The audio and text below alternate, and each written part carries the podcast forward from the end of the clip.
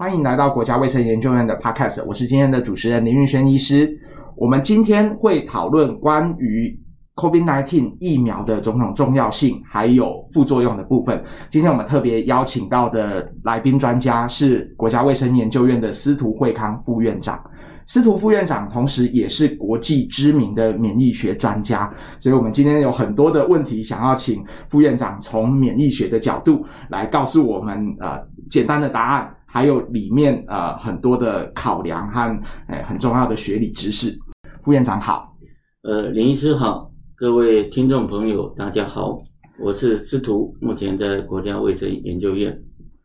那我们一般的社会大众可能会很急切的想要知道说，呃各种的疫苗它的常见的副作用有哪些呢？那哪些是副作用的高风险族群呢？好，疫苗就是希望去模拟一个实际的一个。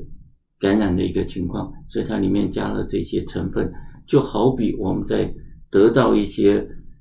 一般的感冒的病毒，或者是一般致病性比较弱的这些细菌感染的时候，我们身上会有的反应啊，包括这些发烧，包括这些疼痛，包括这些疲惫，包括这些肌肉酸痛，或者畏寒、发热、水肿、关节痛、恶心等等。啊，这是我们常见疫苗在施打的时候常看到的副作用。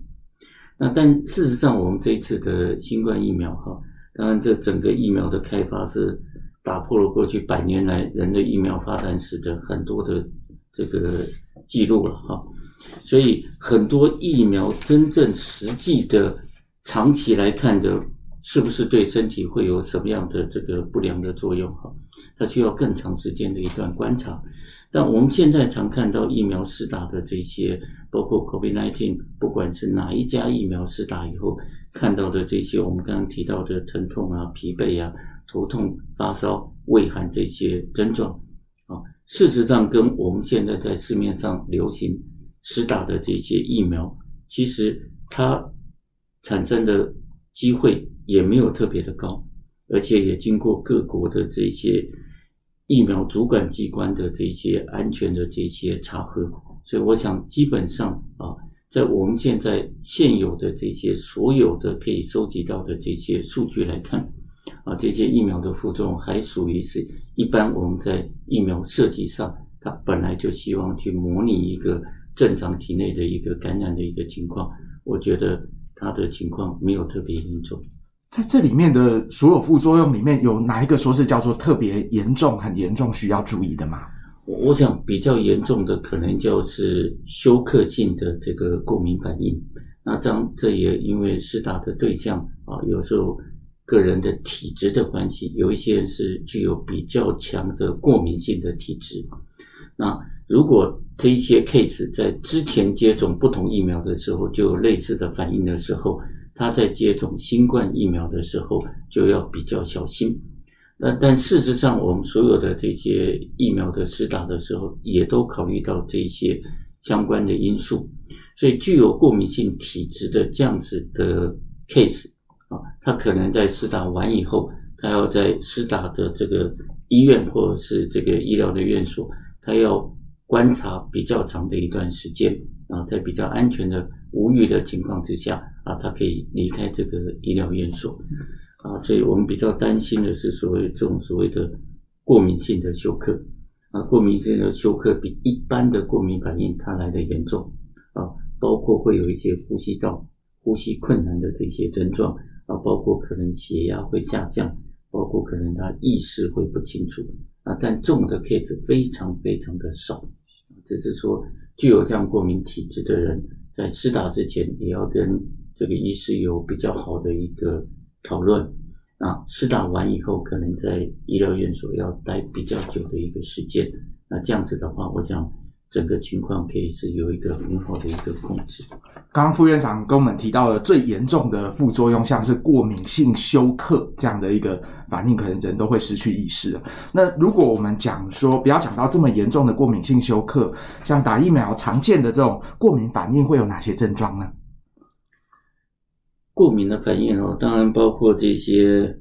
皮肤的症状啊，最常见可能会有一些皮疹啊，啊，当然有一些消化系统有时候会觉得恶心啊或不舒服，这是蛮常见的一个过敏性的一个反应。那像是如果说有这种过敏的反应，或者是其他严重的副作用，可能需要进一步的处理治疗啊。我们一般呃标准的程序，在施打疫苗之后，我们通常都会怎么做？好，那我们刚刚也特别提到，就是说为了观察在疫苗接种完以后的这些可能的立即性，我们可以看到的副作用啊，通常会希望受试者，我接种完疫苗以后，必须要在医疗院所要待一段时间。啊，尤其是针对那种过敏性体质比较强的，他待的时间可能要比较久，那至少观察时间要三十分钟以上。嗯，那想要请问一下副院长，刚刚提到的呃最严重的过敏性休克、过敏反应，还有各式常见的副作用。那像我们在打疫苗的时候，这些嗯打疫苗的副作用会因为呃施打者他的年龄啊、性别啊有所不同吗？或者有没有其他的原因啊？它的副作用会有所不同？会。一般来讲哈，如果我们现在看这些目前在国际上的这些疫苗哈，那因为它的成分跟它当初疫苗设计的策略不太一样啊。那举例来讲，像是英国的这个 AZ 这个厂的疫苗啊，跟牛津大学合作，它是用所谓的腺病毒载体。那腺病毒载体本身就是一个病毒的载体，所以它进到我们体内会有那个腺病毒。进到体内里面该诱发的这个免疫反应，那再加上这个不同的这些佐剂相关的成分，所以有一些疫苗事实上在第一次施打的时候，它的副作用比较强，包括这些过敏性的免疫反应或者是这些肌肉疼痛啊、发烧，但它第二次施打的时候反而会比较轻。那一般来讲，年纪比较大的施打者。他这种的类似的反应，相对比较年轻的族群，它会来得轻。那这也牵涉到那个年纪大的这些施打者本身的免疫系统，它不像是年轻人，它的反应这么快速、这么强烈。所以这些疫苗的施打看到的这些可能的相关的这些副作用，事实上跟年纪可能是有关系。那它的背后就是因为随着年纪的这个不同的这个。增长，它的免疫系统的反应，事实上是强度会是不太一样。谢谢副院长，副院长帮我们把免疫学几乎也是上了很重要的一课，而且把免疫学的很多的现象跟副作用也都做了一些结合。呃，请问副院长的是，呃，我们施打疫苗这件事情对 COVID-19 的疫情，它的重要性是什么？那为什么我们在施打疫苗的时候，呃，会产生副作用呢？好，我想非常谢谢林医师哈。那我从我个人这个免疫学背景的角度来切入哈，那人类的免疫系统是经过非常多年的这个长期的一个演化出来的结果。那为什么会有人类的免疫系统？那是因为人一辈子会碰到各式各样、千奇百怪、无奇不有的各式各样的致病源，所以在我们体内的免疫系统发展出来一套非常精巧的一个。防御系统，那这个防御系统非常简单来说，可以分为先天性的免疫反应系统跟后天性的免疫反应系统。那先天性的免疫反应系统，就我们俗称的第一线的快速打击部队。那这第一线的快速打击部队，包括一些吞噬细胞，包括一些巨噬细胞，它可以涵盖的。致病源的种类啊，包括各式各样的细菌跟病毒。那当这些致病源进到我们体内的时候，我们第一线的快速打击部队就会启动。啊，这是我们所谓的在人体免疫系统里面的先天性的免疫反应系统的第一部分。那快速打击部队开始展开它的工作以后，会开始去教育跟训练。我们体内的另外一群非常重要的免疫系统，我们叫后天性的免疫反应系统，也就是大家熟悉的 T 淋巴细胞跟 B 淋巴细胞。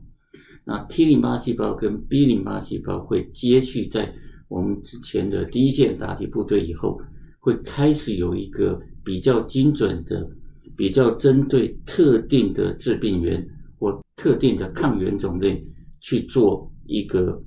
排除或去做一个清除这些致病源的这个动作。所以人类这样子的免疫反应系统，啊，事实上是我们人类维持我们生存一个最重要的一个机制，来对抗各式各样不同的致病源。那提到这个疫苗的重要性啊，我们就要回顾过去这么多年来啊，人类在这个疫苗发展史上啊，有几个非常重要的里程碑。啊，第一个里程碑是在这个英国，我们有一个有一个非常有名的一个医师哈，叫 Edward Jenner 啊，叫爱德华齐纳医师呀。这个医师他发现，过去在欧洲，尤其在英国，很多时候在流行所谓天花的时候，很多人都会得到天花的感染。那个时候也没有所谓的真正的疫苗。也没有所谓的药物，所以它实际上是一个非常严重的感染疾病。那秦娜这个医师他就发现到一个非常重要的一个现象：只要是在牧场工作的工作人员，尤其是第一线去接触这些牛，包括去挤这个牛奶的这些工人，他反而在每一次天花流行的时候，他感染的比例非常非常的低。那他透过这样子的一个观察，他就发现牛的身上有一些类似像我们人类感染天花的时候，皮肤会有一些伤口会流脓这样子的一个感染的现象。那反而第一线接触这些牛的工作者，他因为这样子的一个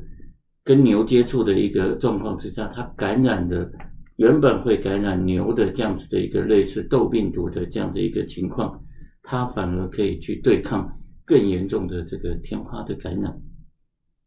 所以这是第一个疫苗概念的形成。所以秦纳医师在当初两百多年前，他做了一个非常大胆的一个实验。我想现在以现在的医疗跟现在的这个道德跟法律的角度来看，是不允许任何的医疗人员做这样的事情。这个秦纳就把牛的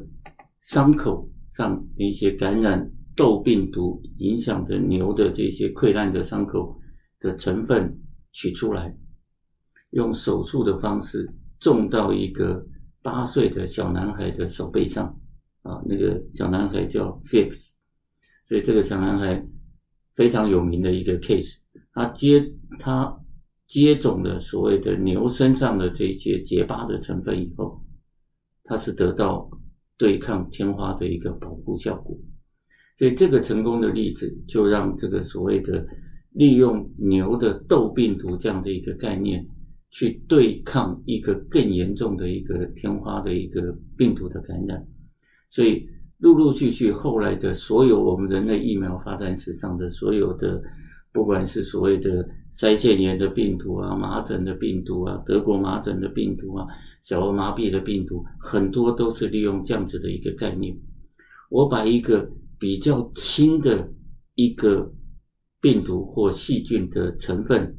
或者经过减毒以后的一个过程，我把它施打到人的身上，当成是一个疫苗。那这样子的一个情况之下，这个。接受疫苗施打的，他未来可以对抗更严重的一个感染性的一个疾病，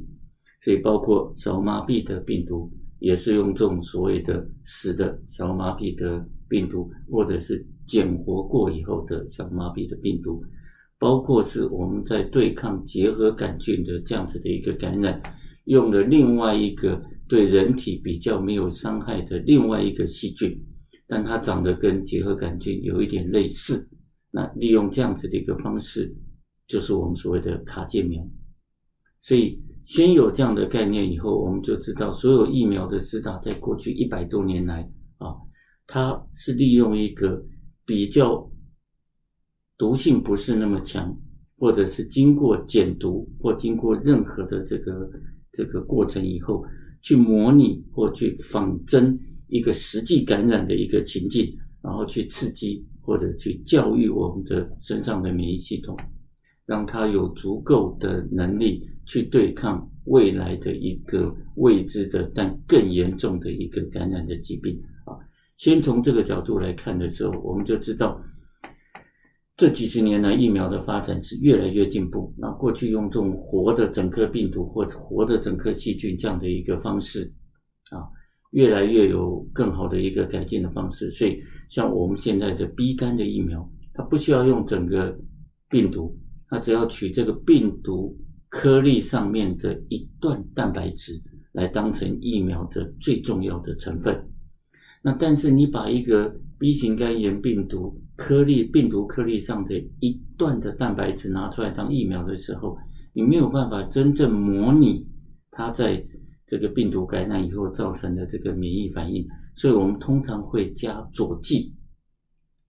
所以因为佐剂的成分就是要去模拟一个实际一个致病人感染的成分。所以有时候这佐剂的成分里面会有一些病毒的成分，会有一些可以去刺激我们免疫系统的一些成分。